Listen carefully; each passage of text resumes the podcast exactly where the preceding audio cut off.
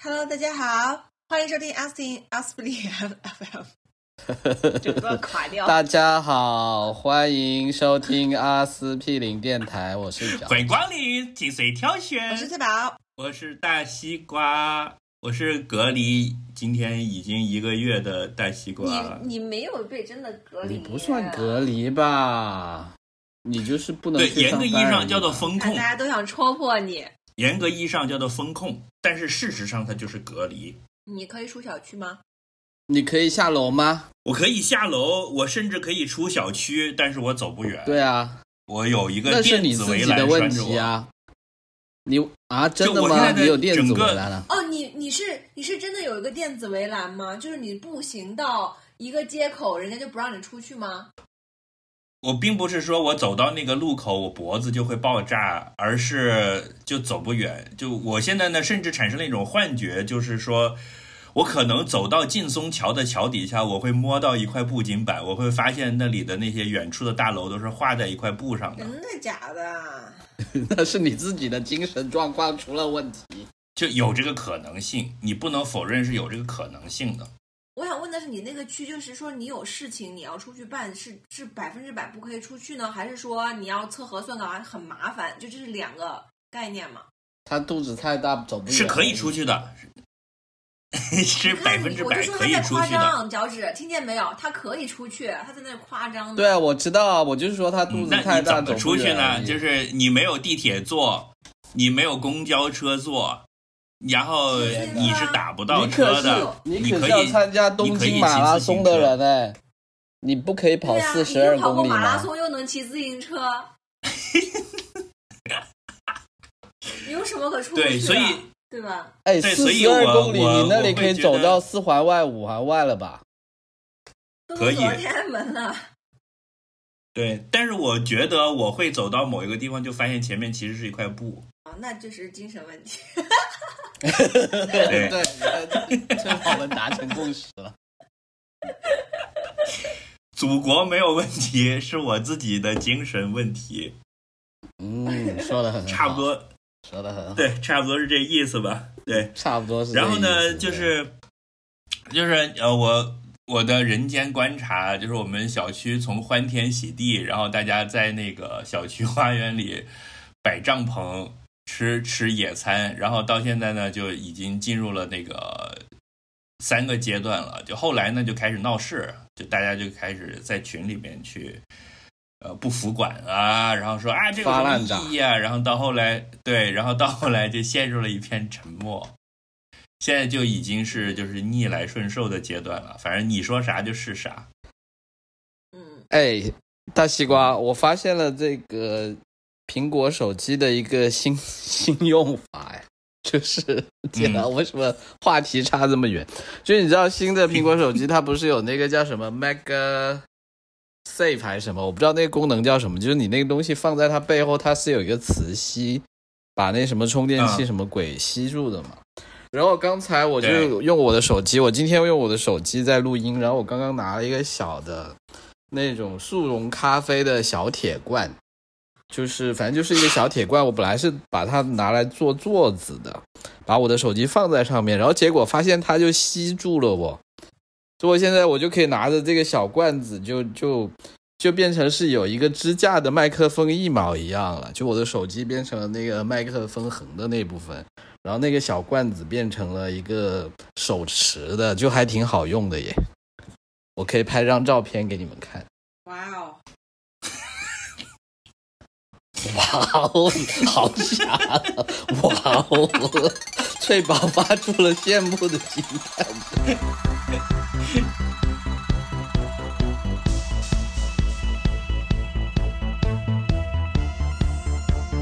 这里就是传说中的 Aspirin FM 阿司匹林电台。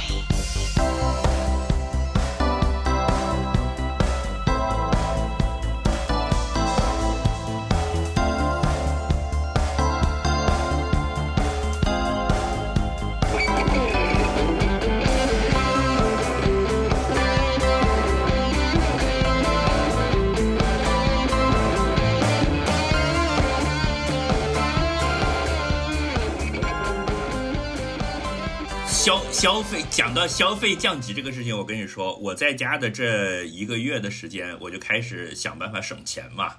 不是呃，嗯因为外卖也也不好送，然后送来了也不好吃嘛。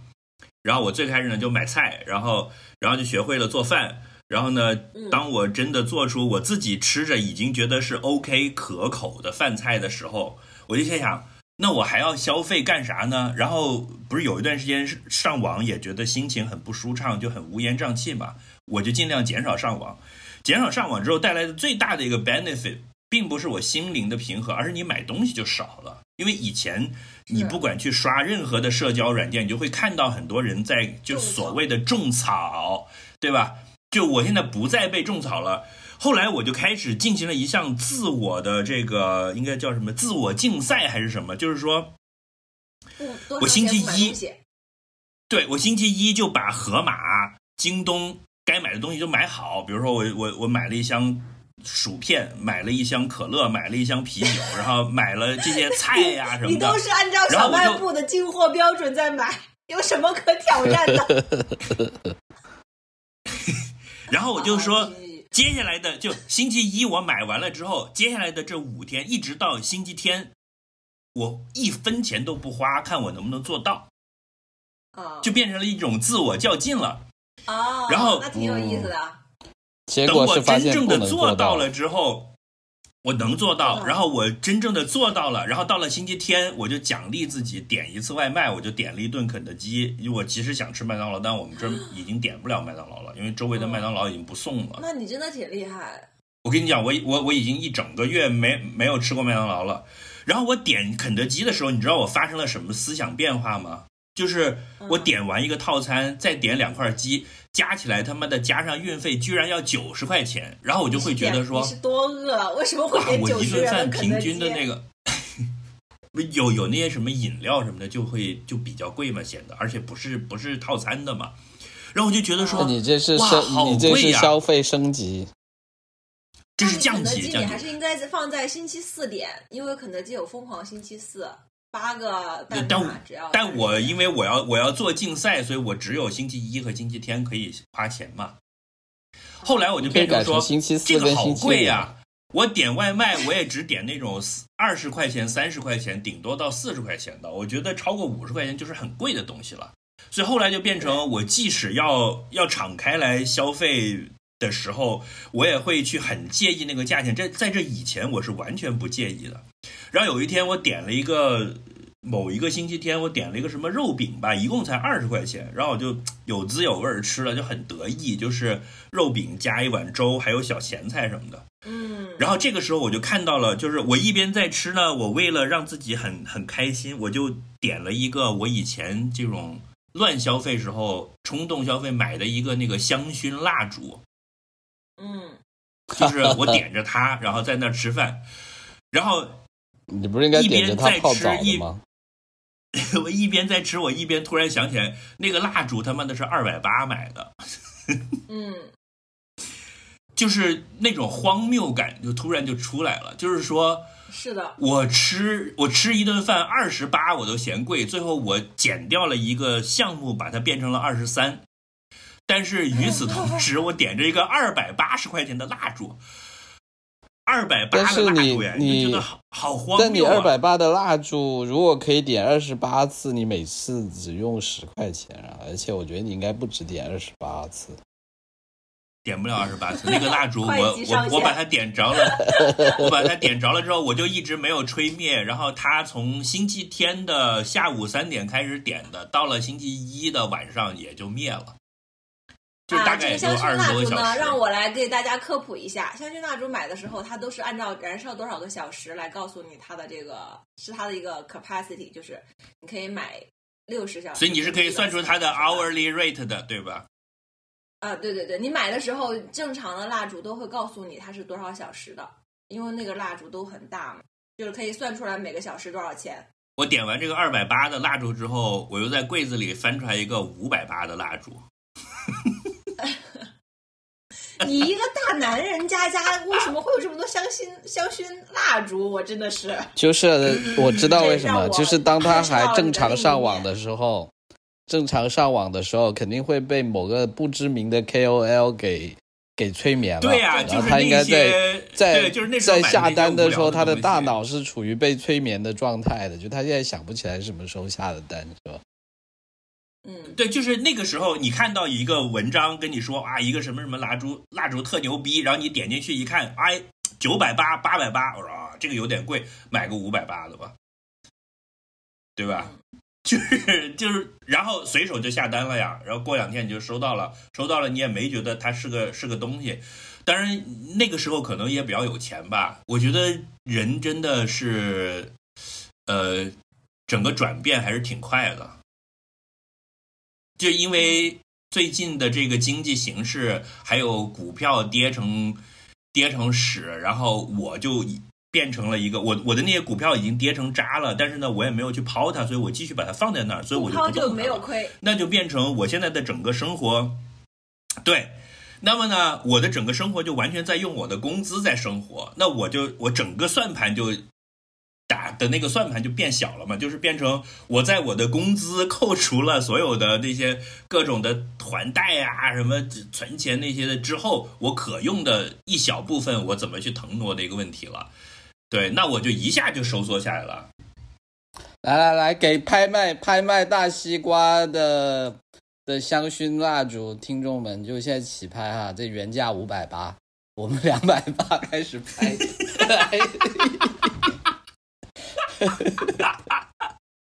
我要开大始西瓜变卖可以用自己当时的这些对冲动消费的东西，是吧？可以在蜡烛上用你的指甲签个名，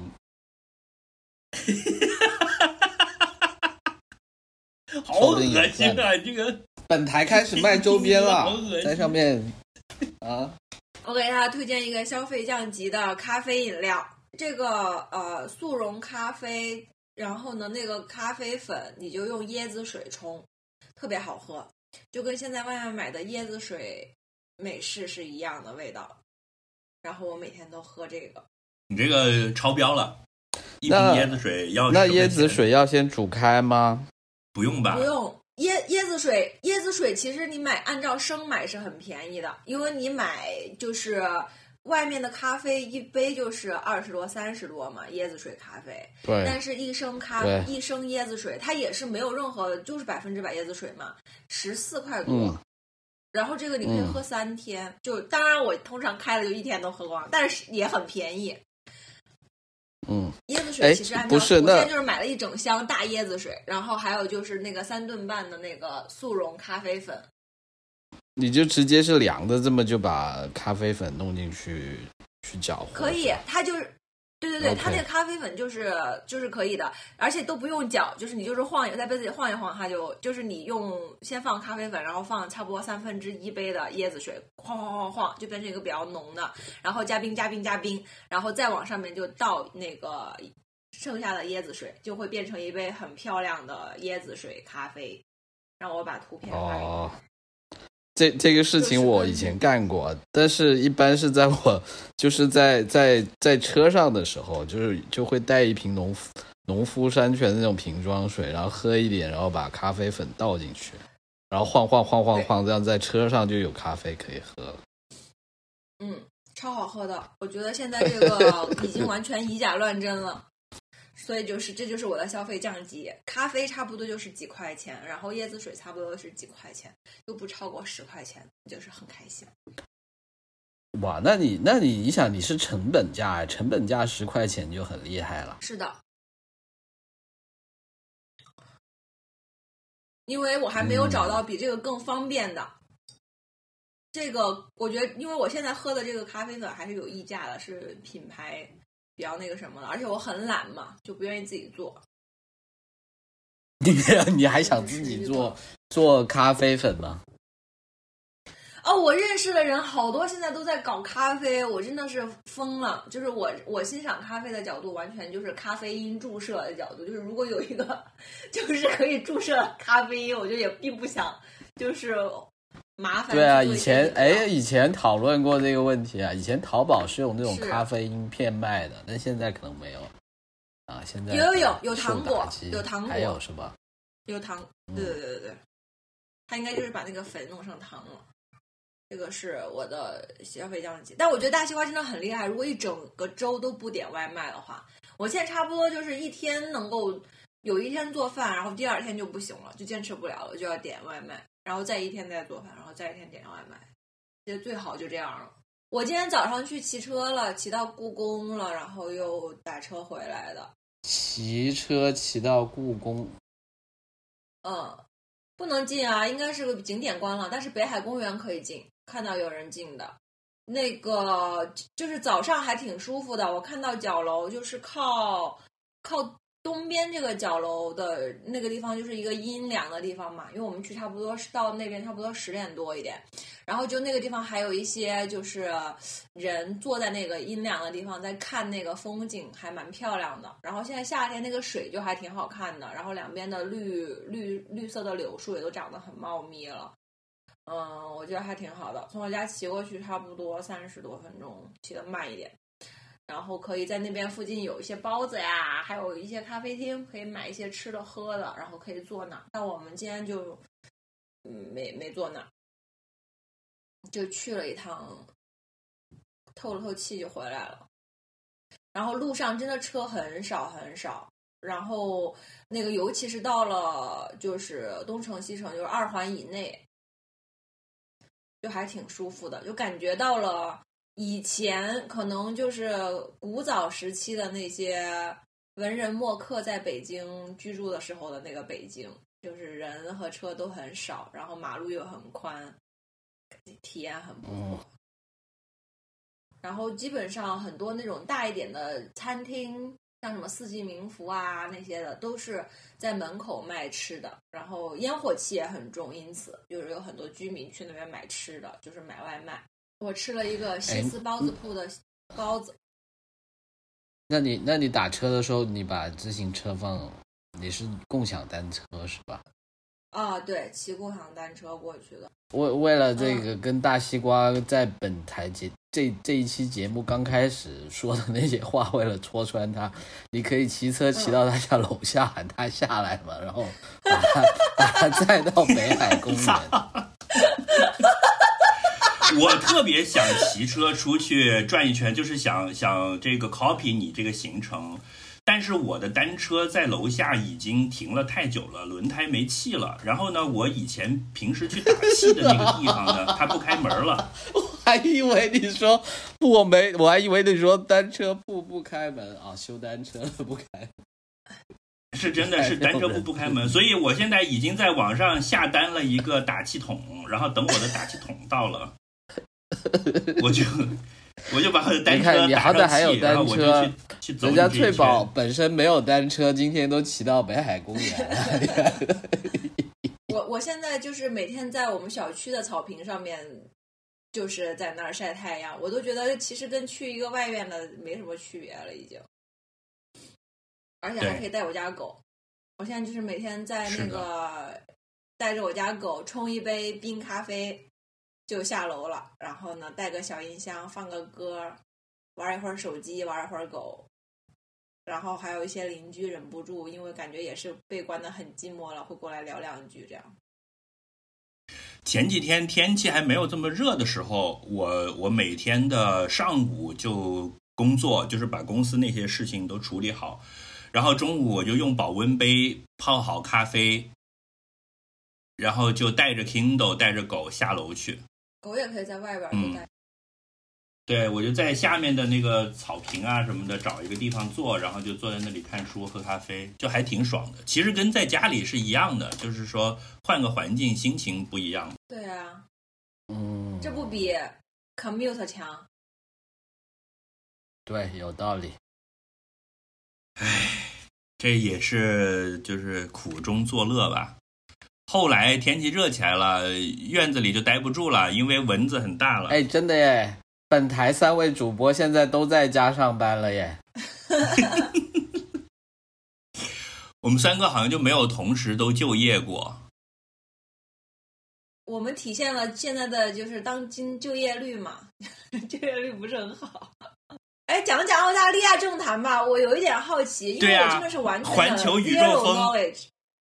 环球宇宙风来了，环球澳大利亚昨天联邦大选，昨天对，昨天刚刚在脚趾在群里说澳大利亚在选总统是吗？然后那个说说完了，我 就在脑中不是 是工党 赢等一下，了大等我先？讲完。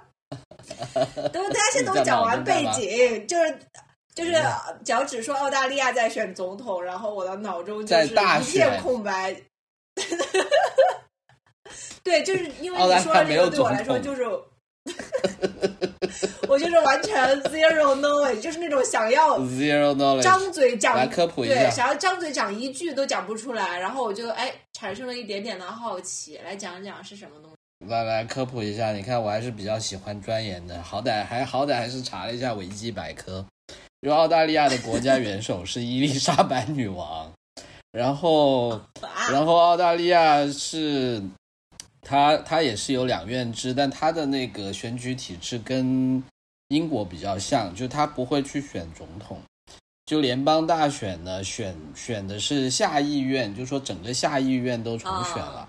整个下议院都重选之后呢，就是就全国要选这些议员，选出来之后呢，就有过半数议员的这个政党就可以组阁，所以就说，呃，昨天相当这些人是在选选议员，但是就会决定哪个党是多数党，然后多数党就可以有有总理，然后总理就可以组阁，大家就会变成执政党这样子，然后。哦，澳大利亚过去十年的执政党呢，都是中间偏右的自由党和国家党联盟，就是哎是就是国联中间偏右的这么一个政党。然后，嗯，呃，但是呢，这一次他们好像就输得很惨，就丢掉了很多席位。然后昨天晚上十一点呢，就呃现任总理就已经这个承认败选要下台了，这样子。然后下一届的执政党应该就是工党。然后，工党英文怎么子我说呀 讲完了。The Labor Labor party labor 就是中间偏左的一个政党，但是其实就说这些政党他们的一个政策已经太相像了，所以其实已经没有太大的差别了。嗯，好像好像这一次联盟党输的比较惨，是因为他们一直不，就是他们是属于一直不承认气候变化的，就是因为他们是比较代表这些矿业阶级的利益的。哦，然后因为这两年澳大利亚自然灾害还挺多的嘛，就是又有山火啊，然后今年又有很多大水，所以就他们这帮就是否认气候变化的就，就就比较就觉得大家觉得被骗了。然后还有就是现任的总理呢，他呃跟很多女性的关系不太好，就是啊，所以就有很多女的那真不喜欢的是非他，就觉得常的偏他呃。对，然后所以而对，而且他是那种每每周还会去教堂，然后还还会就是就是跟跟那个什么宗教一些宗教领袖的关系很好啊。但 anyway，就他以前还是还是他还是执政党嘛，但是就可能就是这两年这个政治风向确实有变化的。哎，但是那个呃，civil partner 和和堕胎是已经合法了吗？澳大利亚？澳大利亚呢是这样子的，堕胎应该是合法挺长时间了，然后，呃，同性恋婚姻呢，其实是在哪一年呢？是在一七年的时候，其实是在联盟党期间通过的。但是这里呢又有一个背景，就其实当时联盟党的党首是当时的那个是叫汤宝谭宝，他是当时的总理。那他的背景呢？他其实是投行背景出身的，就是他是那种偏，就是偏搞经济的那那那那种人。然后呢，他当时其实也是搞了一个全民公投，然后以全民公投的名义去合法化同性婚姻的。但是他合法化同性婚姻之后呢，就应该就得罪了一帮比较保守派的人吧，就是还是有一帮可能比较有钱又很保守的人，就看他不顺眼，所以他后来就在党内的党争之中呢就下台了。就是因为他澳大利亚的选举制度就是跟英国比较像，就是说你执政党的党魁就自动是总理。那所以他执政党内部，所以他在党内下下位了之后呢，他就他就在党内下位了。对的，那就换上了现在的这个 Scott Morrison，就是比较保守派比较喜欢的。然后呢，他也有意经常说一些话，就是就作作为别有些人就会觉得说啊，他为什么一个总理说话会这么蠢？但是我就觉得他是故意的，他就是会说一些话是特别会去。呃，讨好那些一些保守派的人，就让那些人听了很开心。但 anyway，他这次就输掉了。啊，就我感觉，因为可能气候变化的原因吧，就是澳大利亚人现在还是比较偏左一些。就这一次呢，虽然是工党上台，但是工党的选票好像也就是三分之一多一点吧。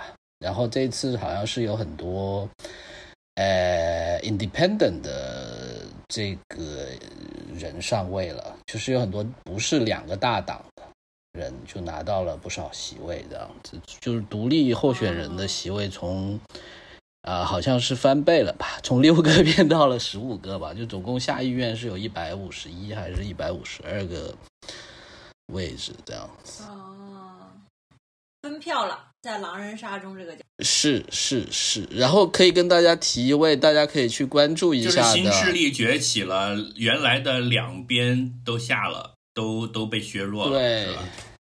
对，就是有一个是这一个人，他叫我看他名字应该没有说错，叫 Grace Tam。Grace Tam 他是什么呢？他其实不是政客哈，他不是那些他自己也没有去参选的，他是二零二一年的这个，就是每年有什么，就是澳大利亚会评一帮，就是觉得国家能代表，就是有点像选劳模那样吧，有一帮叫做 Australian of the Year 的这么一个人。感动澳大利亚人。对对对，然后那年呢，二零二一年的这个 Grace Tam 呢，他是一个什么人呢？他是一个呃性性侵受害者的一个活动活动人士，就是他是在中学读书的时候被他的老师性侵了。然后呢，但他后来就非常的活跃，去搞这种就是保呃为这些性侵受害的妇女争取权益的一些活动啊什么的。然后就就这个女孩子还挺厉害的，她其实今年才二十七岁，但是就是、呃锋芒毕露吧，我还挺喜欢她的。然后就是。嗯，那那所以你就想象，就是她是很多澳大利亚人是很喜欢她的那种，就是又比较年轻，又比较能干，然后又说话又很有道理。但是呢，就他跟现任总理的关系就很不好，因为他就觉得现任总理就是为妇女权益就、就只是说，但是不做，等等等等。然后我觉得就说他是一个 indicator 吧，倒不是说他影响了多少选民吧。就是他的事件是比较有代表性的，就是代表了就是就是现任政府怎么样得罪了很多女性选民了，所以就这一次女性选民不喜欢他们也是一个原因，就是他们好像有至少有六个席位是被呃六个女的独立候选人给拿走了，就丢掉了，是的，哦，大概是有这么一个背景，所以他们就啊这是好事好事，女性参政议政绝对是好事。是，所以呢。呃，大大概就是这样子，所以下周澳大利亚就会有新总理啦，哎，就这么一个情况。那那这个新总理是个什新总理是个什么人呢？这个新总理叫安东尼·阿尔巴尼，然后他的背景呢，其实我也不太了解了，就我大概只是看到说他一直就是老是强调他自己是一个比较草根的人咯，就是他是。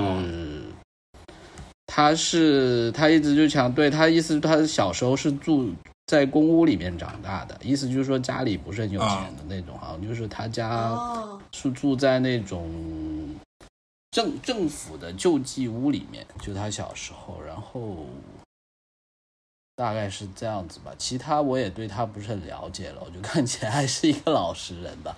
陆陆克文是工党，陆克文是以前是工党的是吧？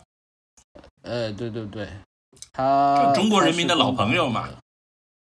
呃，因为他会说中文，就因为那时候澳大利亚跟他中国中文是蜜月期嘛。他中文说的很好，他是他是复旦中文系毕业的。是，但是你有没有发现，最近这几年也基本上看不到他的消息了，因为他这几年就是发表过一些对中国不太友好的言论，所以我估计应该啊他也就消失了。嗯，对。然后工工党会多样化一些吧，工党工党的工党上台之后的外交部长很可能是一个华裔的 lesbian，就他叫 Penny Wong，他有老婆有小孩，然后他是哦，对对对，好像国内的媒体比较关注他的是是。马来西亚的华人后裔的，哦，nice，好棒！是而且他是 lesbian，怎是公是是公开出柜了的。呃，是的，是的。然后大概就是这么一个情况。但但看上去很像那个《妈的多重妈的多重宇宙》里面的那个女儿这样的，就是一看就是一个很聪明、很厉害的亚裔女性，然后有个白人女女朋友。呃，something like that 了。但是我现在其实不是很喜欢 Penny Wong 了，就他他讲话，但是也没有什么根据。就他讲话呢，呃，就是有点打官腔的感觉了，倒不是对他本人有什么意见，就是，嗯，但是但是其实这也没什么，你知道，就是说这个形象，形象是这样。对，就通通通常 politician 要讨人喜欢还是比较难的，对吧？就本台并不是那种很崇尚政客的台，所以这也不是他个人的问题。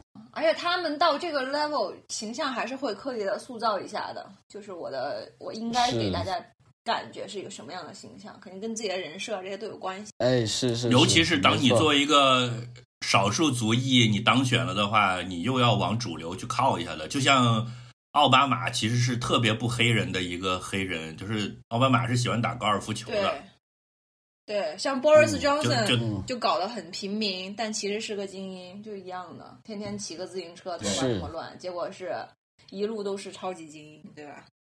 嗯，但国内好像对他还并不是很熟。我觉得最近应该等他上台了之后，国内会炒一波的。就是但凡哪个国家有一个华裔的政客，肯定都要说一说的。嗯哎，对啊，但是问题他是 LGBT 哦，这个时候就就出现问题了呀，对吧？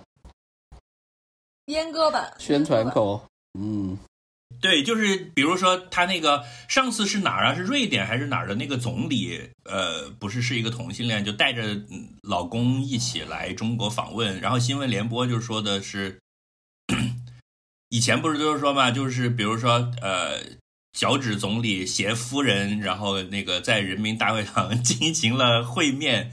他那个就没有说嗯携夫人吧，他就说携伴侣吧，好像是。就国内的那那个主流媒体的报道，那个口径就会有点尴尬。是。但是大西瓜，你刚才剧透了耶，就是其实很多人没看没看这部电影之前，并不知道这这个这条线的，是不是？妈的多重宇宙吗？对啊，都看了吧？现在应该所有人都看了吧？对，对啊，一上来就说了，嗯那个这个不算剧透啊，我觉得还行啊。而且马来西亚华人，哎，为什么这部片本台评价又是这么两极化？先说一下大家的打分啊。翠宝打两星，哎，对我打啊两星，我想打一星，但是我给点面子给杨紫琼。天哪！我给了四星啊，然后我自己感觉还是个四点五左右，就我还犹豫了是四还是五。我是我是四点五，然后打的五星。我是一星，然后打了两星。我觉得给这种独立小制作要要要对要要多给，就是你看我们一个共同的认可的，就是都要都要多给，要给面子多打半颗星，嗯对吧？对，对是这一点我们是大家都认可的，但是那个基数是不一样的。我是四点五，脚趾也是四点五。嗯，翠宝是一颗星一星，点五吧，一点五吧，给零点五给那个音乐，音乐可证明这句话也是为了证明我认真看过。音乐啊，我完全没有印象。音乐，但你你说你为什么评分这么低吧？就是你觉得很闹腾，对不对？对，我不觉得啊，这就是个闹腾的电影嘛，我觉得很很拙劣，我觉得，我觉得他是想要用 B 级片的拙劣去，我觉得他想要用 B 级片的拙劣去掩盖自己真正的拙劣，就是会他的他很聪明的一点是。当有人评判他拙劣的时候，就会有一帮人站出来说：“哎呀，你是不懂啊，B 级片都是这样子的啦，就是要这个恶趣味啦。”但是我觉得他是有真正的拙拙劣在里面，然后他还用这个东西去掩盖，就让我更加生气。尤其是看到就是有一个情节，啊为什么点爆了我？就是有一个情节是有一个那个女的拿一遛狗，然后去用狗去打人的那个那个情节，那是她老公吧不是女的。不是是呃是那个大鼻子，就是那个犹太女顾客很小的一个情节，就是那个那个人也被附身了，嗯然后就嗯跟杨紫琼打，然后他牵着一只狗，然后他就把那个狗拎起来像流星锤一样打对方，嗯就是这个情节，这个情节是嗯最惹到我的，是因为我知道这个 reference，就是这个是一个网上的，就是真实的两个女的打架的视频。然后那个视频特别好笑啊就是吗个女的忽然把自己的狗撸起来，然后抡对方，就非常好笑。啊就对，然后就是他这个一看就首先是模仿，二是致敬，就是都有嘛。他这边不是好多模仿致敬嘛，就不说了。但正好这个我是很印象非常深刻的，就是他对于那个对东西就是模仿之拙劣，就是也完全就是跟原作比就不好笑了很多。然后我觉得他这个里面就是这个就是放大了我对他很多其他东西的一个感受，所以就是让我觉得。诶，就是让我觉得很很很很不高兴，很就是我就觉得这个人就是嗯。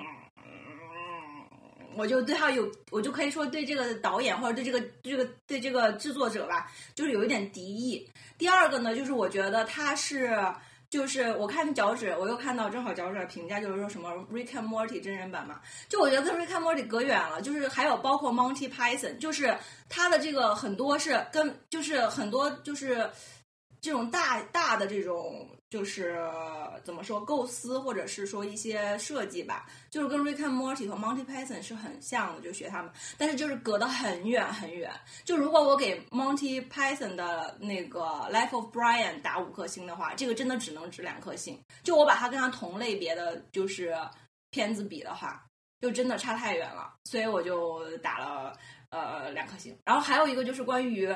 就我觉得他要讲的内容非常的肤浅，就是我觉得哇塞，还有比这更肤浅的吗？就跟 American Pie Pie 一样，就是就是是我们现在这个时代的 American 派。然后这令我生气的就是还有很多人会说这个讲的很深，然后我就啊，然后就打了两颗星，没了。哎，我我先插一个问题哈，就你们俩好像有一个人是很讨厌 Rick and Morty 的，是你还是西瓜？是西瓜是吗？我没有吧？我没我没有讨厌，我只是没有看过而已不可。能有人讨厌 Rick 我只是没有看哦，你只是没有看过。哦 OK，好 Rick。and Morty 对六颗星啊，六颗星。我是哦我是听了、呃，我是听了好多人的这个安利，然后我就去看，然后我就看完第一集就没有看下去，嗯就觉得嗯闹。嗯嗯，但这个你看进去了嗯是吧？这个我也觉得闹，来，是，对，但是我被他打动了，就是他这里面的很多点都是很很能打动到我。嗯，嗯，嗯，展开讲讲。展开讲讲。就是来，现在是现在是我跟你一一对，我我我们要来轮到我们来打嘴巴了现在。这个反方陈述完这观点但之后，靠正正方正方一辩二辩，请定位。大便，正方大对便，啊，你看便多难得，我跟西瓜在一个阵营。呃，正好难得啊！正方大便小便，开始你们的表演。一般不都是我跟翠宝打西瓜的吗？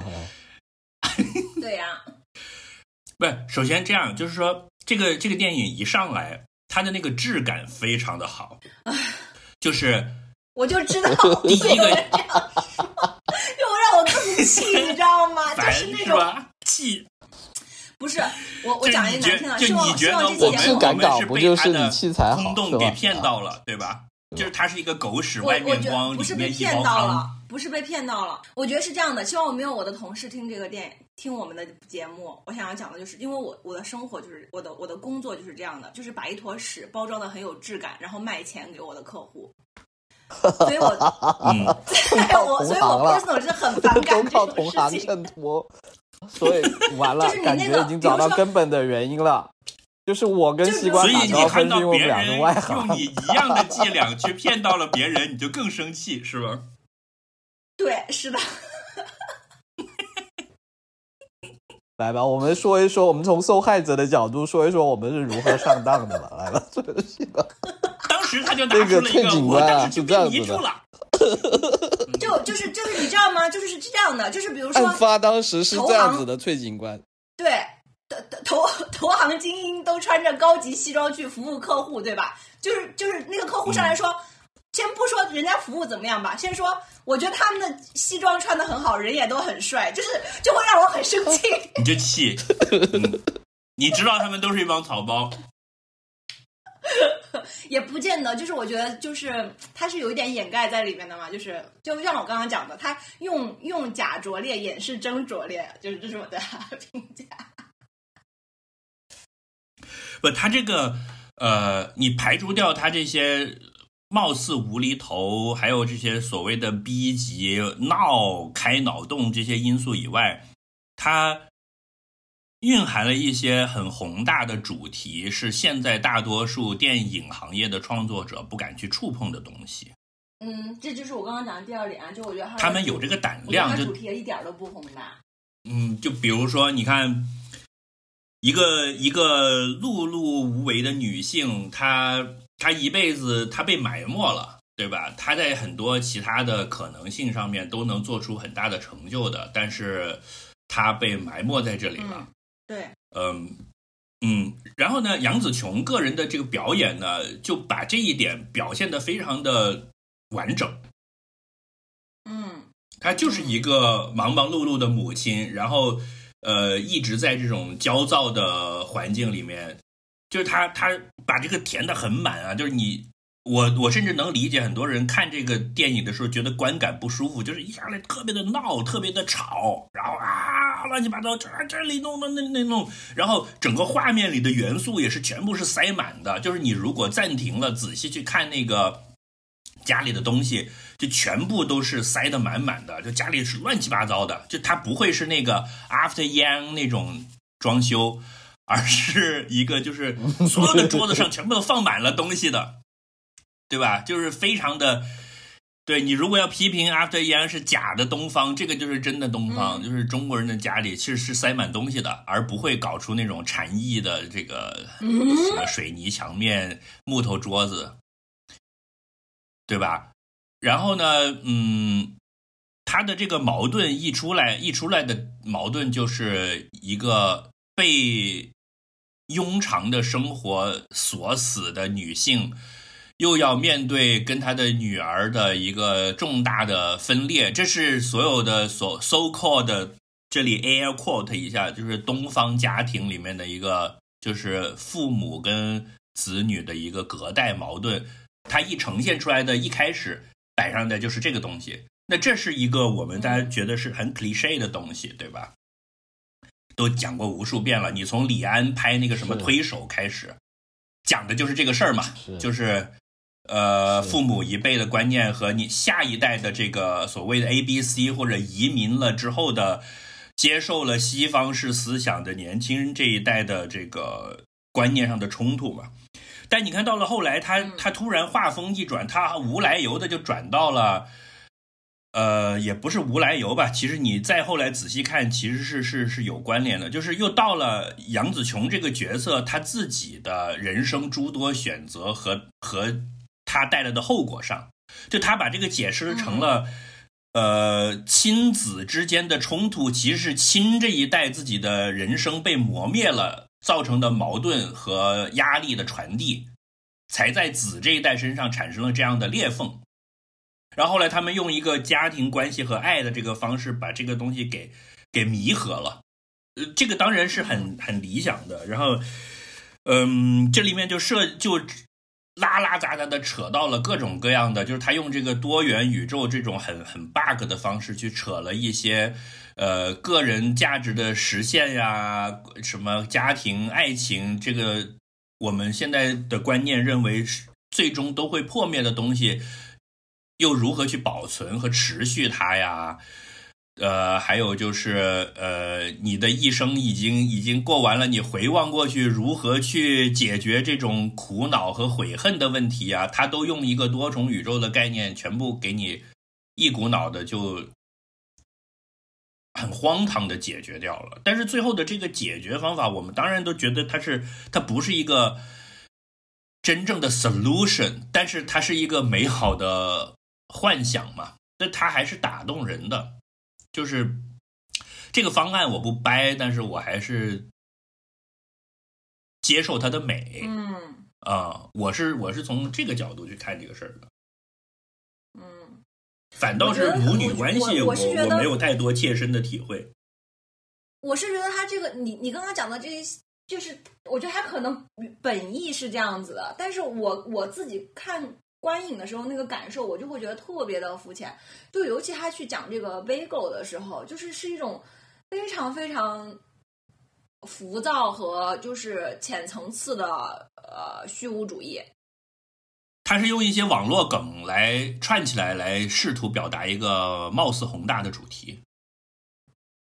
嗯，不跟网络梗没有关系，就是他想要表达的这个东西，他说的就是非常的，他讲的就是一个很肤浅的虚无主义，就是 everything doesn't matter，就是我做干做我站远一点看了，没有什么东西是重要的，就是这件事情啊、因为就是现在的中学生、小学生都会说，就是我感觉是一个非常就很肤浅，说白了，对对，然后对这个是他女儿的那个，对他后来不是把这一套给打倒了吗？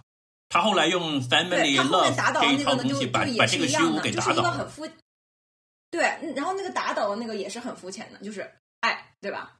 嗯，就是让人觉得是一个很二级，就是你用一个很二级管的一个非常简单的论述，就没有任何的下一层，就是一句话，就是一切都不重要，但是有了爱，一切就变得重要了，就就是就是这个东西。然后他把它塞了很多很多其他的技术啊、format 呀、各种效果，就把它填满了。就这个就让我嗯，就是有无限有无限多个宇宙，无限多的可能性，但是我还是选择跟你在这里开洗衣店。就就这句话，我我觉得就是你你如果脱离这个情境去看是非常傻的，就你觉得连郭敬明都能写出来，但是放在那个电影的情境里面，我觉得我我依然被他打动了，就是对哦，这句话我都好像没什么印象。只想和你一起卖卖电脑。你那时候肯定在抠脚，怎么办？我没有啊，我听你们讲完，我自己都觉得有点迷惘了，怎么办？我觉得你们说的好像都很有道理，就是天啊，你居然是假借跟西瓜站边，实际真的还是过来和稀泥，真没想到你还有这一招，简直。你你去二刷一下，然后回来 再录一遍。没有，因因为是这样子啦，我我自己是这么觉得，就好像你们说的好像都有道理，因为因为你说这个东西，你说它真的很很肤浅，像翠宝说的那么肤浅的，我觉得好像也不不至于了，就说起码他还是。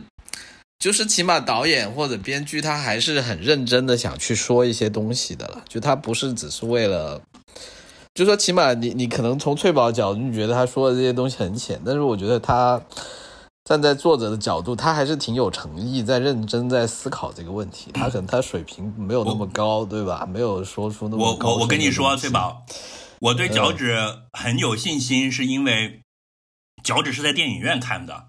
我相信这个电影，如果你是在电影院看的话，你一定会对它的观感很好的。哎，又来了，我就知道你要讲这个话。哎，第一个就是你的第一句话跟你这个最后一句我们话，俩的很多到。不适的感受，都是因为在家看。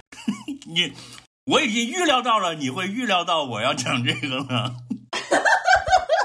我我预判了你的预判，我就跟你说嘛，这就是为什么我要举的那个例子是那个抓狗打人的那个情节，就是因为我觉得他的很多情节对我来说，就是那个音音画震撼，已经就是让我，因为我看到了很过多的拙劣模仿，就是那种就是那种在办公室里面讲了一个不好笑的笑话那种男同事，但他又很有 passion 的那种人，就是让我我我觉得这个整个电影给我的感觉就是这种人，就是你说他没诚意也不是，他可能是挺努力的，就是。然后就我就我就完全不掰，这样就可能也是没有打到我我自己的那个点上嘛。但我觉得可能还有一个原因，就啊，当当然在脚趾这个开始和稀泥之前，我觉得还有一个原因是因为我对于 这种恶搞恶搞片，就是恶搞内容的关注和就这个这个系列的电影和电视和动画和书啊什么的，是我特别喜欢的一个，就是叫什么。让一个类型，我特别喜欢这种类型的，就是他他试图在你的领域里面碰到同行了，那个还是碰到同行他是在我很喜欢、很熟悉的一个类型里面去去变得很牛，就是让我就这个非常惹到我，就是因为我觉得就像就像我们俩看一个讲会计的电影一样，脚趾肯定会说这有什么了不起的，这他妈的草包，嗯。做假账都不会，对，就是你很，就对，就比如说那种很爱看恐怖片的人，就你会看到很多低级错误，也不是低级错误，也不是我看到了低级错误吧？我觉得就是那种，就是你很爱吃汉堡的人，然后你吃一个大家都觉得好的汉堡，你吃就觉得很一般，就是有一点这种感觉。对，因为你已经吃过很多真的很厉害的汉堡了。我觉得，我觉得喜欢看这个的人，至少要把《Little Britain》、《Monty Python》。呃，Rick and Morty，还有一大系列啊，回头给你们列单子，每个都看上两两到三遍以上，再去看这个你就知道了。就是我刚刚说的这些，我都已经看了两到三遍了。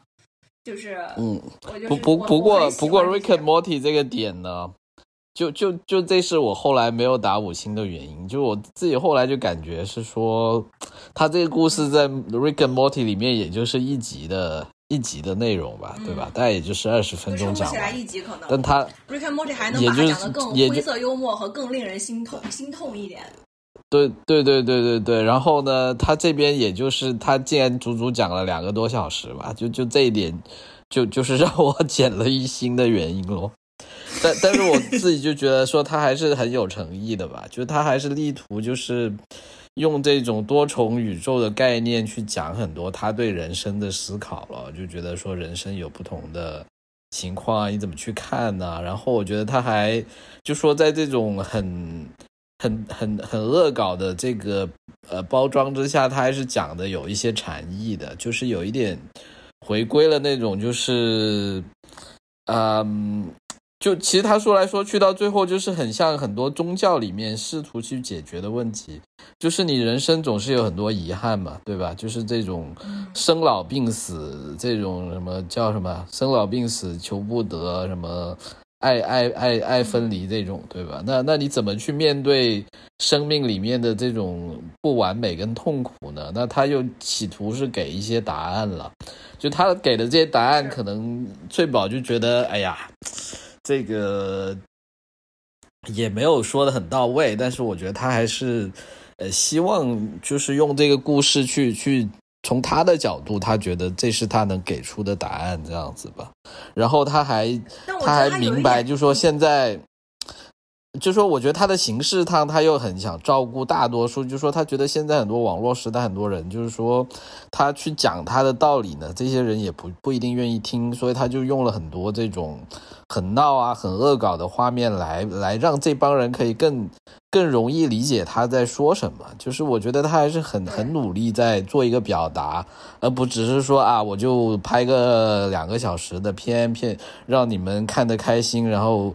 给钱我就好了，他还是愿意去去提出一些比较尖锐的问题，然后试图给一些大家不一定呃认可的答案咯。然后我我比较喜欢就是它里面就是不是有很多这宇宙都很闹腾嘛，但是它中间又塞了有一段是有两块石头的，就我觉得它两块石头的那两段呢，我觉得还挺喜欢的，就是就会觉得嗯，就是它那那些纯文字的那部分，我就觉得哎呀。还好，终于可以安静一下了。然后大概是这样子吧。来来，你要来批判石头了我刚刚就想讲这来来个，我就我我刚刚就是想讲嗯这个，就是你说的那一些里面，你刚刚讲的那一些，就让我想到了这个情节，这个情节我也很不满意，因为就是来来来，太长了，拆拆拆穿这个魔术师来拆穿剂量来。我觉得稍微短一点会好一点。对他他那个太长了，就是你能感觉到，就你看的时候就能感觉到导演对这段事情，对这一段自己非常的满意。对，就是他他不知道节制，对整个这个电然后他影都有这个问题其实这个有一个。很妙的，后面有一个 callback，就是他有那个 goggle eyes，然后又把那个石头上面粘上了，其实是很好笑、很可爱的。但是他让我看出来了，就他让我看出来他在背后的这个，就是不是很小心思让我觉得，对我特别能体会那个翠宝的那种心情，就是当就如果一个片我不喜欢的时候，然后别人说你看这一段多么的才华横溢，我觉得这他妈的算啥？而且这个太那啥了吧，我都能感觉到这个导演在剪出这一，就是他剪辑剪到这儿的时候，心里在哇操，看我多牛逼！你们看我行不行，灵不灵，对吧？然后我就会很对，烦。我觉得他没有，他就其实他并不是很，他没有把这个东西用到一个，就是如果用的好，它应该是一个更更爆的东西，但其实反而没有。呃，这里我补充一个那个对，一个一个一个一个应该叫啥花絮吧？他们最开始拍石头这一幕是有配音的，就是那俩石头是在讲话的。是杨紫琼的建议说，你既然都拍石头了，你不如就在上面打字，就全部是沉默的，嗯，效果更好。是对，是的，对啊，那你看这个花絮给我带来的这个印象，就是符合翠宝的话，就是这两个导演其实没有那么聪明。嗯，对吧？因为因为这一幕全静止，然后直接在画面上打字才是最妙的嘛。这说明其实他们这个点子一开始想的并没有，而而且我我同意你讲，就是我自己在回想这个片子的时候，我觉得很多地方都过了。比如说像石头这一幕可以稍微短一点，比如那个话你缩减到三句五句之内，不要说那么多。而且它其实给人的震撼其其实更大，而且它是一个很 powerful 的东西，但它其实你现在回忆，你你想不出来它讲的是什么了，就很无聊。呃，有一句哈哈哈哈，哈哈。我看到那儿的时候，我我我是在想，那一幕其实完全可以截屏下来当墙纸，都挺不错的。前面也有好几幕那种，比如说花里胡哨的，就是穿越啊，啪，很多那种画面快速动，这种很震撼的那个场景，我觉得那个其实也可以稍微减一点，就是。呃，比如说，就像那个《黑客帝国》里的子弹时间一样，你发现了这个方法，你觉得很有冲击力，但是呢，你最好不要用超过三次，这样才能让它嗯嗯，那一两次的出现会更有冲击力。他那个呢，好像是同样的这种这种乱七八糟的画面，那种快速移动的，他用了至少有五六次，给人感觉。就我觉得那个可以适当缩一点，然后剧情如果如果减一点，然后节制一点，搞到两个小时以内的话，整体的观感会更好。对它其实，比如说像一个半小时，甚至是一个小时出头，它把它 tidy up，我觉得可能我都会觉得会好很多，因为它其实要讲的内容很简单，它就是还是一样的嘛，就是你可以讲很简单的内容，但是你所有的内容都要能够 serve the purpose，、对吧？但是呢，我跟你说呢，新导演都是这样的，就是说这个呢要对年轻人宽容。你知道，就是每一个，就是一般来说，一个导演的处女作，或者说他比较年轻的时候拍的东西，都是塞得很满。他因为他特别渴望认可，就是他希望大家认可他。就就我或者就说他他本身的表达机会还没那么多，对吧？他就对逮住这个机会赶紧说赶紧说他就。要往他要往里塞，真的要到老了，就是所谓的熟练了，就要不怎么会有那么多说法，什么以以真化境什么之类的，举重若轻了，嗯大巧不工了，对留？白，他你对你才会，就是你特别有自信，你才会去。删减它，掌握它，就像我们的节目一样，是吧？你看，我们录八个小时，我们出节只出三个小时，完了，我们你不觉得我们现在是越录越长了吗？天呐，你看我们现在录了一个小时了，就都还，哎，我们这个你还别提这一站归来，仍是张少年。这个不是大西瓜，就是我这次这么批判别人批判那么少，你忽然说到我们台，搞得我特别心虚，搞得我就是忽然觉得自己不是你你你想你说话的时候，你自己说表达一个观点的时候，你会不会有这种情况？就是说我说完一遍，我觉得好像表达不是很清楚，我又换一个比方再说一遍，然后可能在我们的节目里面，我我讲一个事儿，我我我其我我其实是讲了三遍的，我经常会这样，但是呢，我到了后期去做的时候，我再去剪它，剪的时候我还时常要要面临这个，不是因为因为你不剪辑，所以你不用面临这个痛苦的抉择。我剪辑的时候，我就会说这三遍说的都挺好，但我觉得只要一遍就够了。嗯，对，但是呢，我一遍呢，而且这我又怕观众是不能够充分 get 到的。对，就是我又有馒头，又有花卷，又有包子，三个我但是你觉得做的看，这个就是一个。过程嘛，这就是这就是为什么就最后最后讲啊，然后我们可以 move on 去讲别的东西了。就是你在这个过程中，你就会感觉到他觉得你不聪明，他觉得他很聪明，因为我在剪的时候，我也怕听众听不懂，你知道吗？我就会我会倾向于但是你多放，因为我们是没有时长限制的应。该挺有信心，但你应该对我们的听众挺有信心的吧？对，我其实听众现在慢不在乎我们说了什么内容，大西瓜。对，其实他我们的只要听到我们三个人的声音就很开心了。我们就在这念一二三四五，念字母表，他们也买账的。听众听众根本就没有在听，听众就是为了听我们最后的那个音乐。哈哈哈选歌品味很好，就是听众播到一个小时，然后天呐，不要！不过，哎，我我我这么，我突然听你们两个人的争论之后呢，我我现在有这么一个，就就嗯我觉得这部片其实杨紫琼确实是一个亮点了。就是说，如果不是她，是不是我们的观感会这么好呢？那直接就 flop 掉了。当然当然，如果不是她，这个片是完全不成立的。对，没有没有她这个就直接 flop 掉，就是这个就演不出来。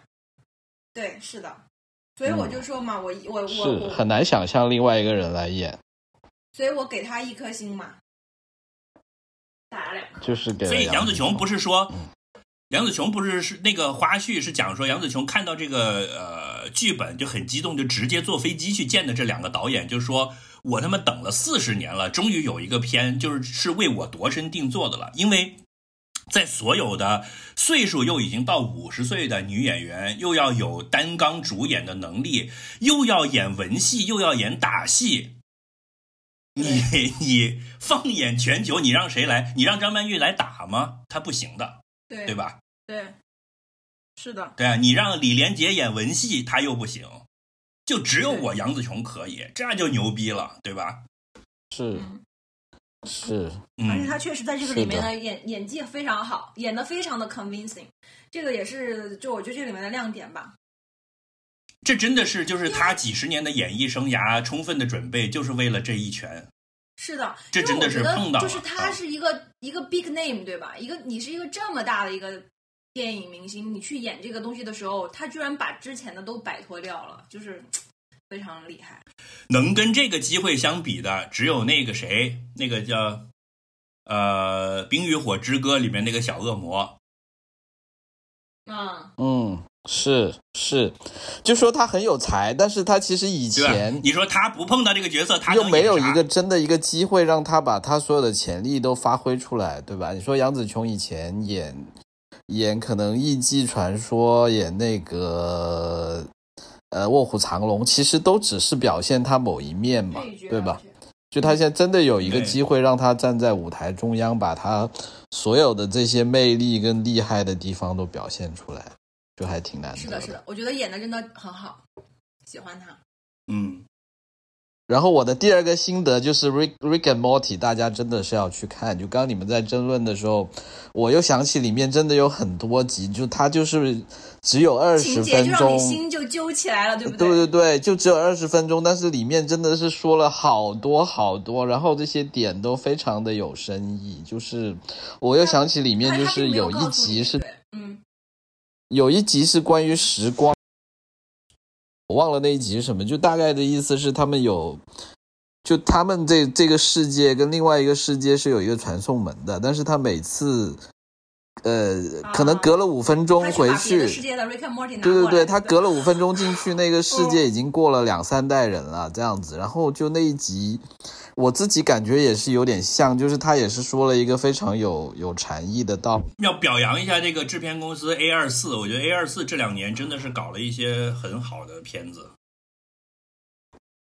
是，对，几乎到了那种只要是 A 二四出品，几乎都是精品的的的这个地步了。就就可能我觉得是这样子，就不一定是说你你也不一定说会特别喜欢特别好，但是它确实会有跟主流商业片不一样的地方了，它会有一些自己比较独特的点，就是一个很对，会去拍一些别人不会拍的片，就这个还是挺重要的，是吧？像你看去年的原钻灯塔，今年的 After Young 和这个都很厉害。哎天呐，你们说起灯塔，我要推荐另外一部片，就你们喜不喜欢灯塔？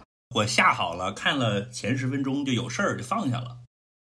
就灯塔，我是又爱又恨，就是它确实就是个人风格很强很好，但是呢又是很长，中间就说有一些地方就是真的很难忍，但是有些地方又真的是非常好，所以呢我就要跟大家推荐，就是说也有可能我的水平还没没到那么高吧，所以我觉得可以推荐一下灯塔这个导演的一部新的商业片，就是他可能也是。呃，就就我看影评，很多人是说他为了商业做了很多妥协了，但是因为这样子，可能又我又觉得是看的时候又相对还比较舒服的，就是那个呃北欧人这部电影，哦，就是那个灯塔拍的一部商业片，它其实是一个哈姆雷特的故事，就是哈姆雷特的故事。然后呢，但是因为这个导演就是很敢拍啦，就他他自己本身是电影是很有他的。主要是里面的这种视觉效果啊，还有他的这个美学追求，都有他自己的一个个人风格，一看就是觉得很不一样。然后呢，里面也有很多比较血腥暴力的镜头，我也很喜欢，是这样。所以我觉得大家可以去看一下。哎，真的，里面有一个镜头，我不知道要不要跟大家剧透。哎，就是我觉得这个这个导演真的很有敢这么拍，然后拍出来效果还不错。就就是你们都知道那个《后羿骑兵》的那个女主角，对不对？那个叫什么安雅的，就挺红的那女孩子。嗯嗯，然后里面有有一个镜头是这样子的，就她演一个女，她她演一个女奴隶，就涉及剧透啊、她演一个女奴隶，然后就说奴隶主就要去强暴她嘛，对不对？然后你知道她怎么？嗯她就把她的鼻子掀起来，然后就用手在私处抹了一大把精血，涂在那个独立主的脸上。然后你知道这个镜头，这这个镜头是，当然是一个中景哈，不是一个 close up，但是一个中景，但是但是是完全是非常直白的拍出来的，没有任何错位或者是蒙太奇，或者是或者是遮遮掩掩的地方的。但是整个戏剧张力又挺好，就我还挺喜欢的，我就觉得说，哇靠，这个不错不错，并不是因为它有多色情，而是我觉得非常有力量，是这样。我完全没有 get 到，对于没有见过精血的男人来说，对，确确实就是我没有很有力 get 到。你为什么觉得 它很有力量，但力量在哪儿？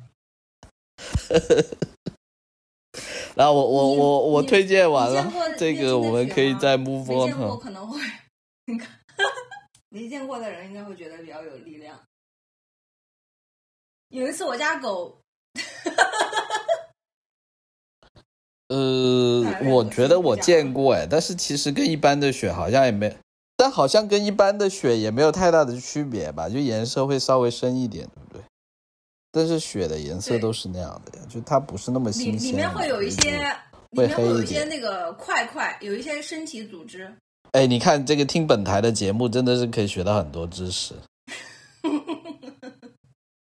因为它因为它不是单纯的血液，而是那个子宫壁有一些组织，然后脱落长好了之后，它在整个脱落，是跟着血一起下来的，所以它是一个粘稠的乱七八糟的一个东西。没也没有，就是里边嗯有一些，就是奶茶里面有一些珍珠，不是珍珠，是一些丝丝瓜打碎的丝瓜瓤，好 我们可以了。我觉得这个我本台在破除这个月经羞耻这个方面已经做到了我们应该做到的，可以可以，嗯，我很满意。嗯，如果 get 不到这个这一幕的力量的话，大家可以回去往自己脸上抹一下试试。看一下，我这或者或者看看一下脚趾的推荐的这部片。嗯，哦，我要我要反馈一个，我要反馈一个，就是那个《This Is Going to Hurt》，好好看啊！哎呦，真的是这个安是吧？是吧？好看吧？嗯，嗯，非常好看是。。就就我觉得现在想起来，就说在这里面一个点嗯就是，其实主要是他还讲了一些他同事的故事，都是很精彩的。就我现在觉得，譬如说他那个那个叫什么，就是他带的那个实习生嘞，就那那那，其实想起来也是，就就就就还有，哎，不行，就其实我觉得他的那嗯。不能剧透了，嗯对对对，就这些人的故事可能比他自己的故事其实还更有意思，是这样。因为我最近的时，我我是想看这个，但是我排不上期。我最近的业余的时间都被那个 Breaking Bad 占据了。我现在 Breaking Bad 已经看到第三季了，然后把 Breaking Bad 哦看完，我就就可以去看 Better Call Saul 了。So far，你觉得怎么样？哦，来来嗯来，对，觉得爽吗？是爽片吗？我觉得也没有那么好呀，就是呃是这样的，是不是？第二季的，是的，但是但是但是 Saw 这个人物真的是很牛逼，我觉得就是把他单独提出来拍一个剧，绝对是一个英明的决定。值得的，就是他第一次出现应该是在第二季的第八集吧，还是第几集？那一集的名字就叫 Better Call Saul。是就是这个律师这个角色登场那一集，我操，这个人物一出场，整个剧就提升了一个档次，就是太牛逼了。就从他出来之后，后面就他经常出来嘛，然后就变得就是，就你能够非常清楚的感觉到这个角色是比其他的人物都有魅力的多的一个角色就他身上可以挖挖的东西很多。嗯，是的，所以我现在严重怀疑这个主创是其实是先早就已经憋好了 Better Call Saul 的故事，然后被迫才来拍 Breaking Bad 的。人家 Breaking Bad Bad 本身也非常你还没看《Better Call Saul》呃但这个人物真的就哦？但是呢，但是呢，我觉得西瓜说的可能也有道理，就是说很多时候他可能要先做一些其他的东西被市场接受之后，对呀。吧？那他现在就有了话语权了，那所以他就到了这里开始在放一些他自己一直想放的东西，就是呃用不好就嗯别人、大家很喜欢说叫夹带私货，但是其实这时候才是真正的亮点。你就可以有私货，就你有 power 了嘛？你想，比如说嗯你是一个没有任何话语权的一个初出茅庐的新人，你如果就拿着一个 Better Call Saul 的剧本去找投资人，人家是不会屌你的，这是什么呀？嗯，对吧？对，嗯，所以我先给你写一个，你看老板，你看这个故事好卖，对吧？这是贩毒，哎，不错。然后我把里面到了第二季塞一集，哎，有个律师出来了，然后等这个大受欢迎了之后，对我再把这个原来的东西就搞出来，嗯，对吧？就是你你有点像曹雪芹写的武侠小说 曹雪芹写的武侠小说，对，其中一章讲到了一个大盗，他要去一个什么什么荣国府去偷一个东西，然后这个荣国府就第一次出场了。就这才是他的，这才是他的这个压箱底的东西，是吧？对，然后后来来就就曹雪芹就是因为拍了武侠片赚钱了，所以他开始说我要讲外传，就开始写《红楼梦》了，是这个意思。对，我给你然后然后到了100去偷东西年200那个地方的年后对，然后一百年、两百年后，我们就只知道《红楼梦》，就已经不知道他原来还写过武侠小说了，是吧？啊，对大概是这个意思。嗯，所以哎，我我看了《Better Call Saul》，嘿，我我就直接看了，我没有看《Breaking Bad》。嗯，哦，那我要现在开始讲吧？还是等你先把你等一 Breaking 等 Bad 讲完？你等一等，呃你你你等我把这个看等我追上那那个日语怎么说？c o c h o m a d 叫 e 是什么？我现在日语不熟练了。哎 c h o d o m a d e 那个，我觉得这个剧是值得我们专门讨论一下的，所以你们再等等我一下，我把那个进度追上来，然后我们专门开一期来讨论一下这个。哎，你都看了三季了，我觉得 OK 吧？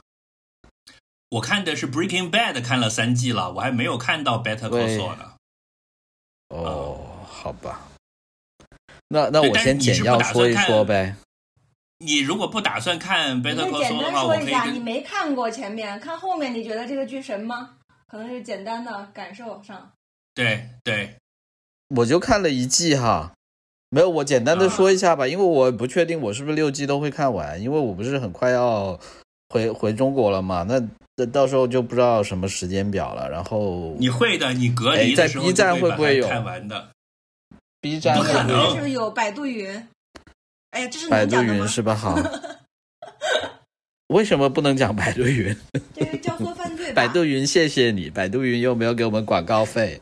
没有，我就说我们那那叫错犯罪，那犯那那你说百度云犯罪了呗？你你这个隐含的意思对是，对我是？通过我们台举报百度云。嗯，对，我们通过我们台挖了美的的墙角，又削弱了他的那个世界文化霸权。嗯。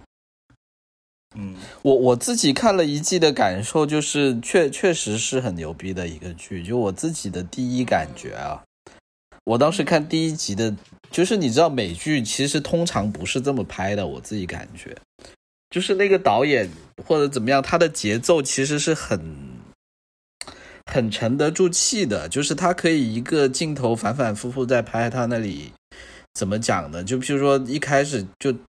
这个镜头，它这个剧是这样子的，它一开始的 切入点呢，就是先一上来拍了一段戏，是他已经在一个那个 Cineban 那个，就是类似美国的面包星宇上班了已经埋名了。在那打工，然后他就是可以很，你知道，就是可以很慢的，就是他在那里坐下来干他的事情，然后开电视，然后电视里面在讲话，然后他坐在那里去看。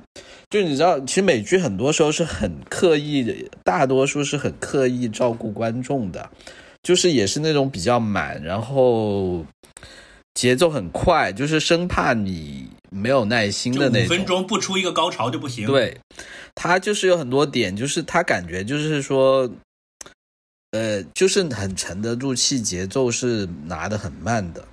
但是呢，另外一点就是你又会看到它很多段落啊，它其实它是通过一些很精巧的设计呢，在很短的时间内就让你 get 到很多信息的。就譬如说这人物之间的关系，就是反正我觉得凡是第一集的，大家都会看到，就是这也是很多人都会去说的一个点了。就譬如说，他跟他的那个好朋友一出场，就是两个人站在那，然后呢，譬如说他就会直接去拿人家的烟过来抽啊，然后说的话就是像你刚刚跟翠宝对吧？翠宝说我。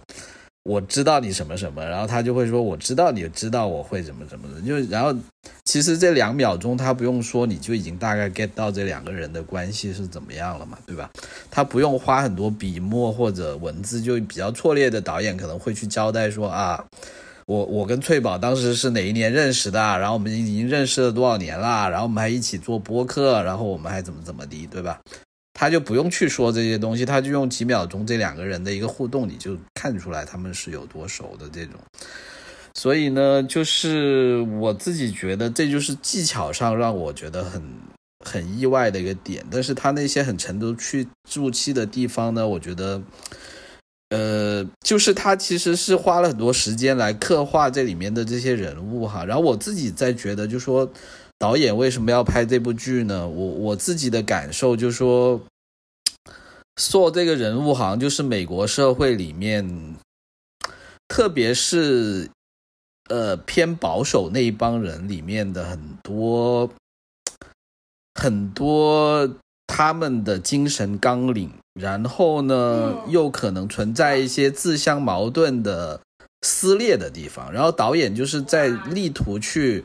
reconcile 这些点，你知道吧？就我觉得，就说你看美国社会的一个特点，就说总结的太好了。就说这些人，譬譬如说他又讲，就譬如说会讲你要努力工作才才怎么样，就然后呢又会有这种，譬如说就是说大家要自由竞争啊，然后又要讲法律，又要讲这个照顾老人小孩，但是呢又要讲赚钱，又要讲这个有钱就是成功，对吧？没钱就是失败，就是说他其实是有很多这些很。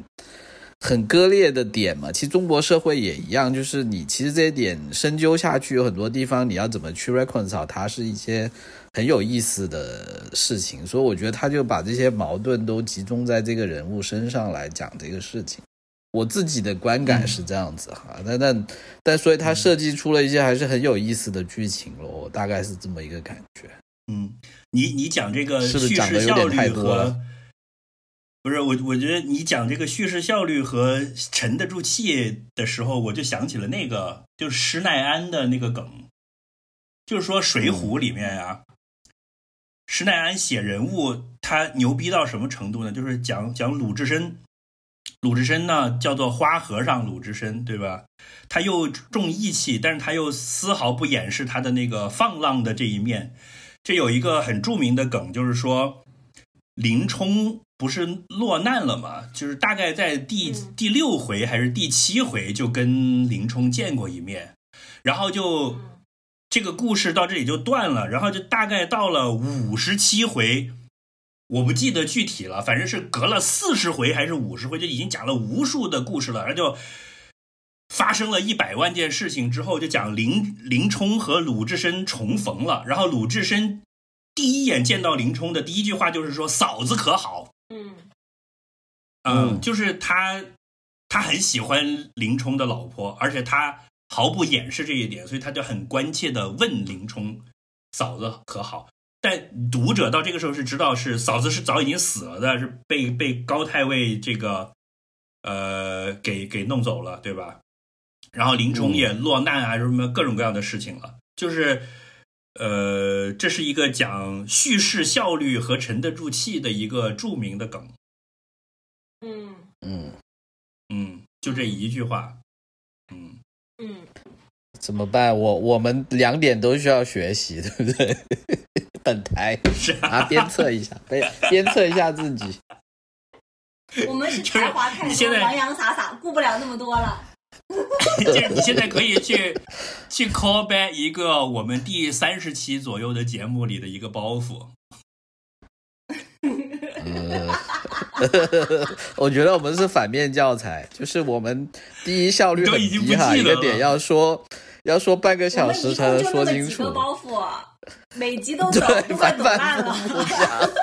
你现在赶紧说一个，我们还怎么还不垮台呀？对对对，是的，还没垮台。我们台怎么还？在呀？对啊，而且完全沉不住气。然后我还要说一个，我要定，我们要定一个 flag，两周更一次，把计划都做好，大家各司其职啊。好啊，适可而止啊。哎，我我讲几个我最近想要分享的东西吧，我觉得挺有意思的。嗯，嗯，你说但是我跟你们一比都很 low，可能西呃，瓜但是我最近打开掉线了是吗？没有没有在呢。在吧？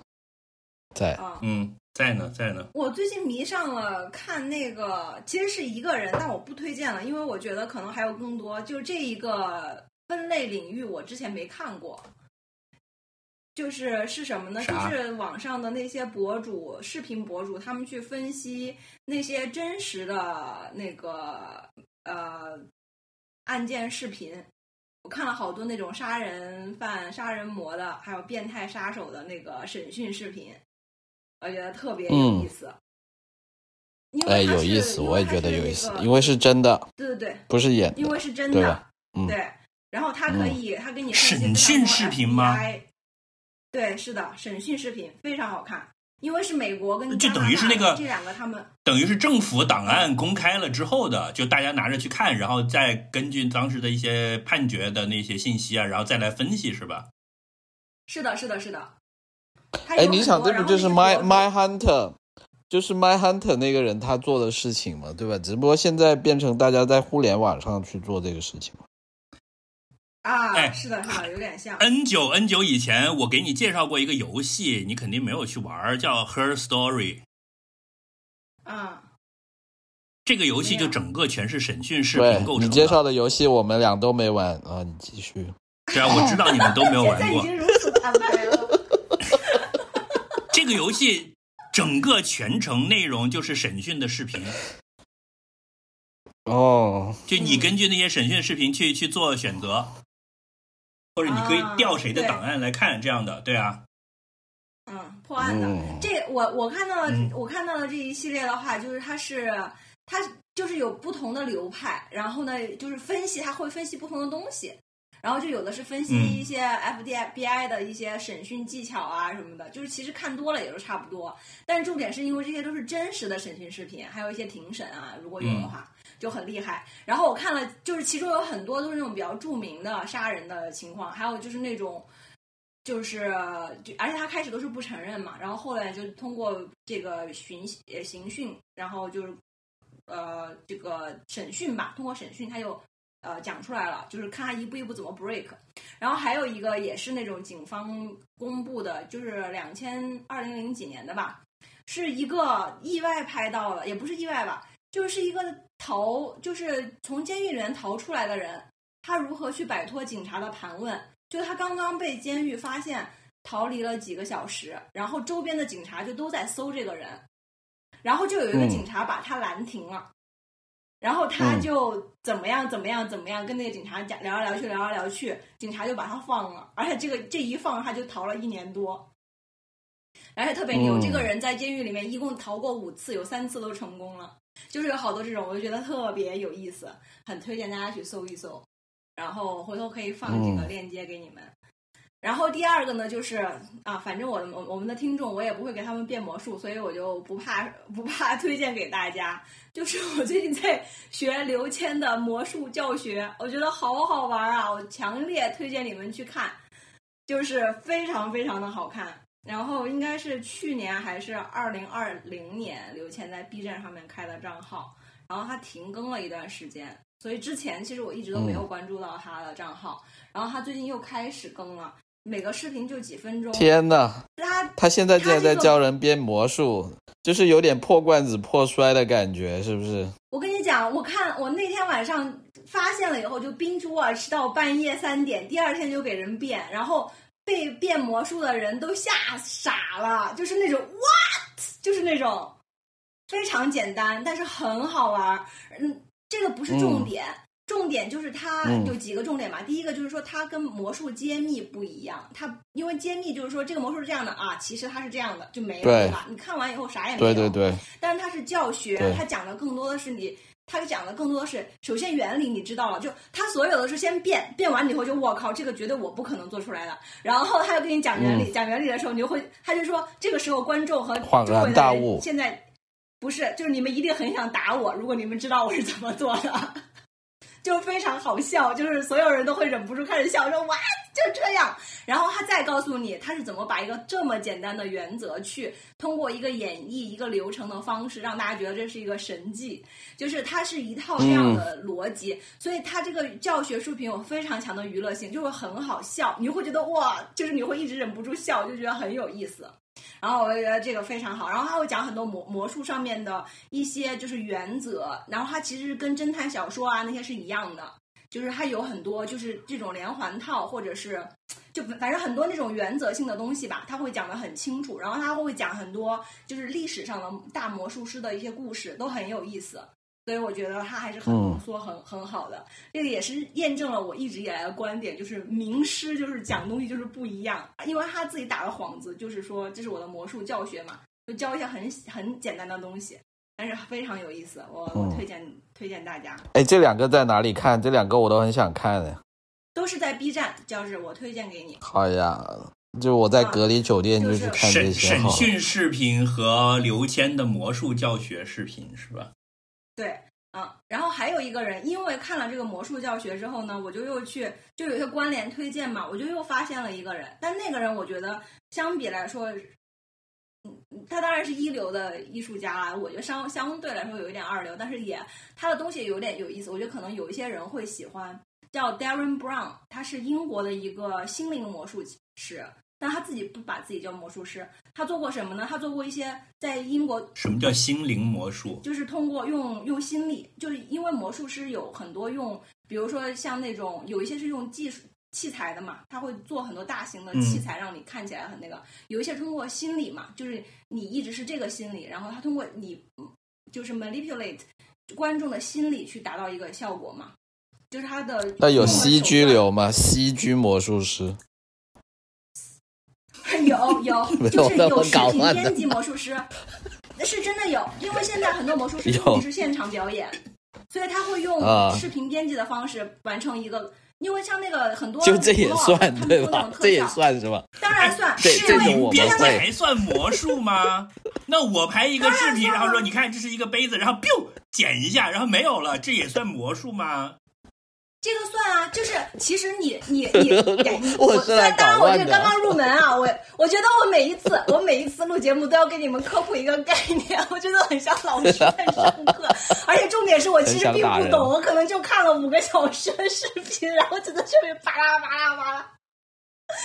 是这样子的，嗯就是你编辑视频，你最后就是魔术是什么？魔术其实是这个东西，魔术是一种体验，是一种观众的体验。就是你，嗯你不用纠结它是真是假，它是用什么手段，它的体验是说，他肯定是假的，你信就行。对你只要让你的观众觉得哇哦，这个怎么可能就可以？就是所以你视频编辑的问题就在于，现在大家都知道视频编辑了，你这样一弄以后，对方就说哦你是编辑的，那你这个魔术就失败，你懂我意思吧？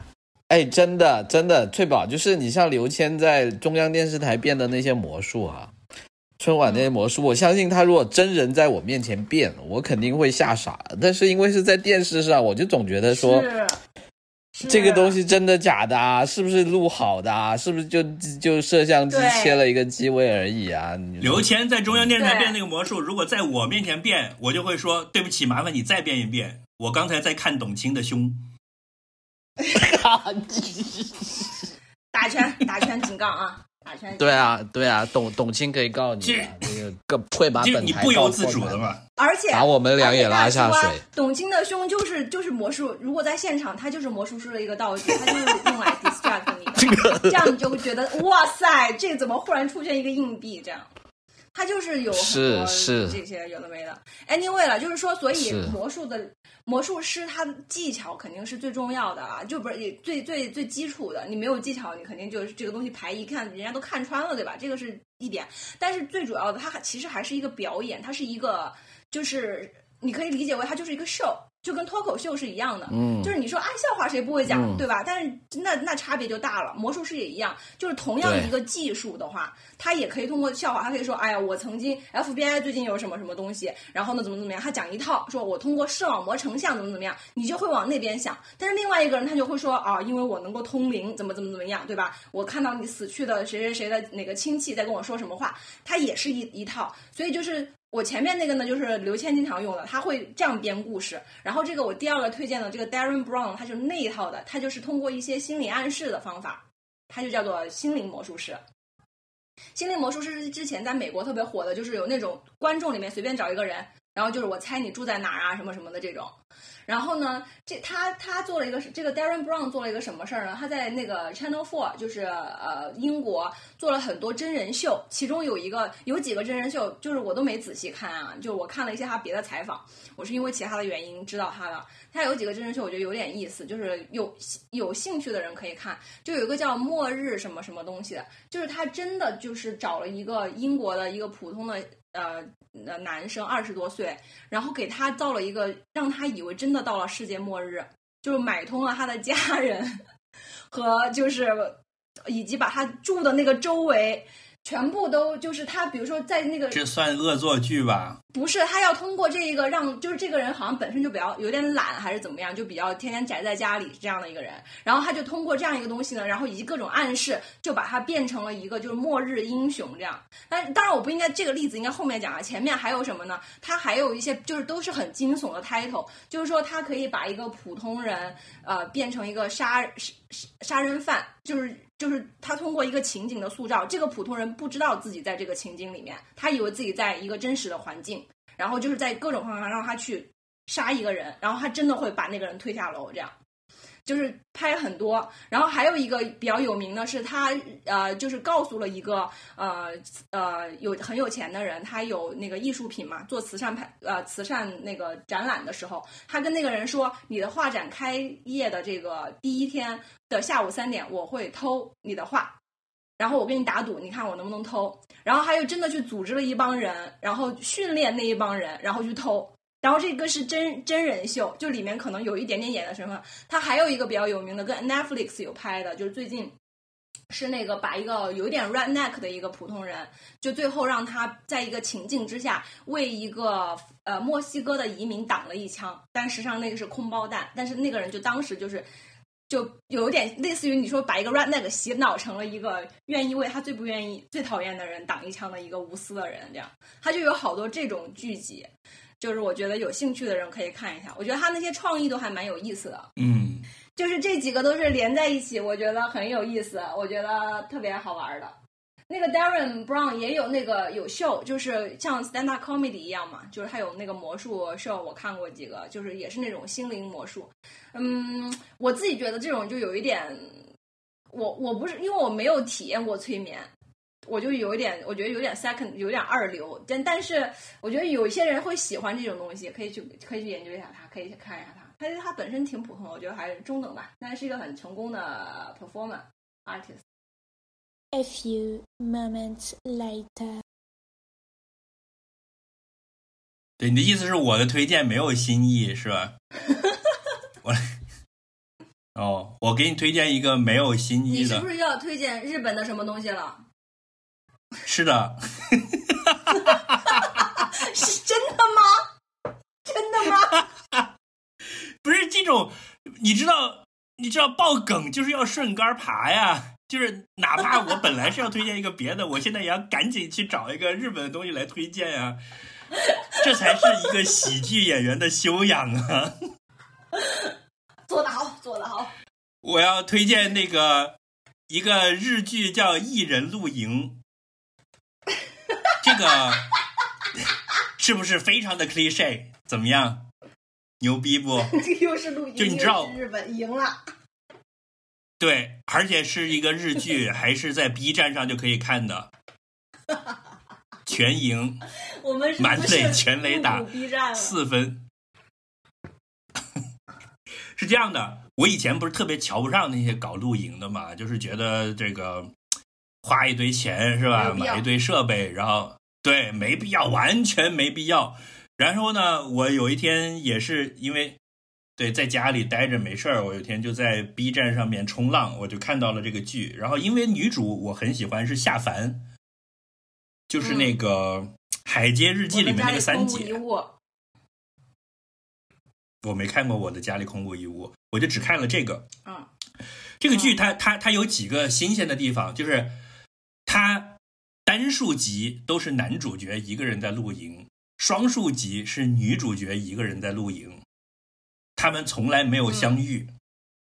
嗯嗯，然后呢，他们两个各自露营的风格呢，都是让我改观了对露营这个事儿的一些呃刻板的印象。比如说，这个男主去露营呢，他不搞那些花里胡哨的，他就自己一个人开车到山上，把帐篷一支，就开始吃饭。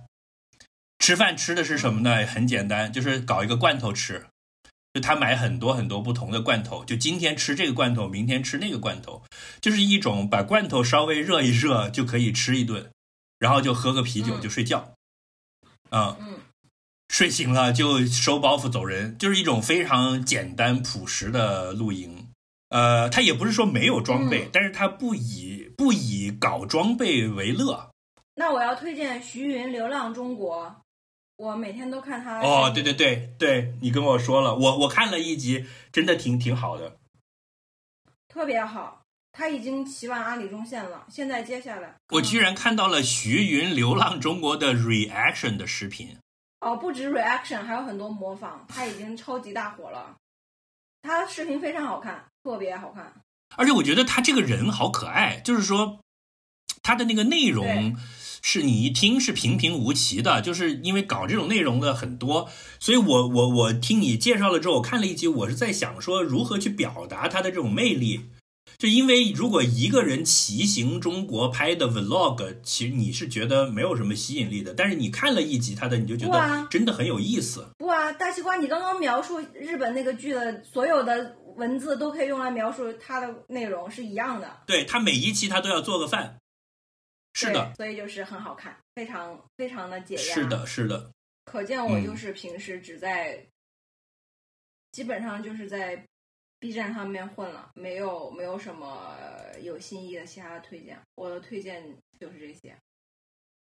嗯，我也暂时先推荐这些。我其实写了一个很长的推荐的呃 list，但是因为我们今天前面聊的东西还挺多的，所以我要 save for the next time。对，还有很多跟日本有关的，还有很多跟日本有关的。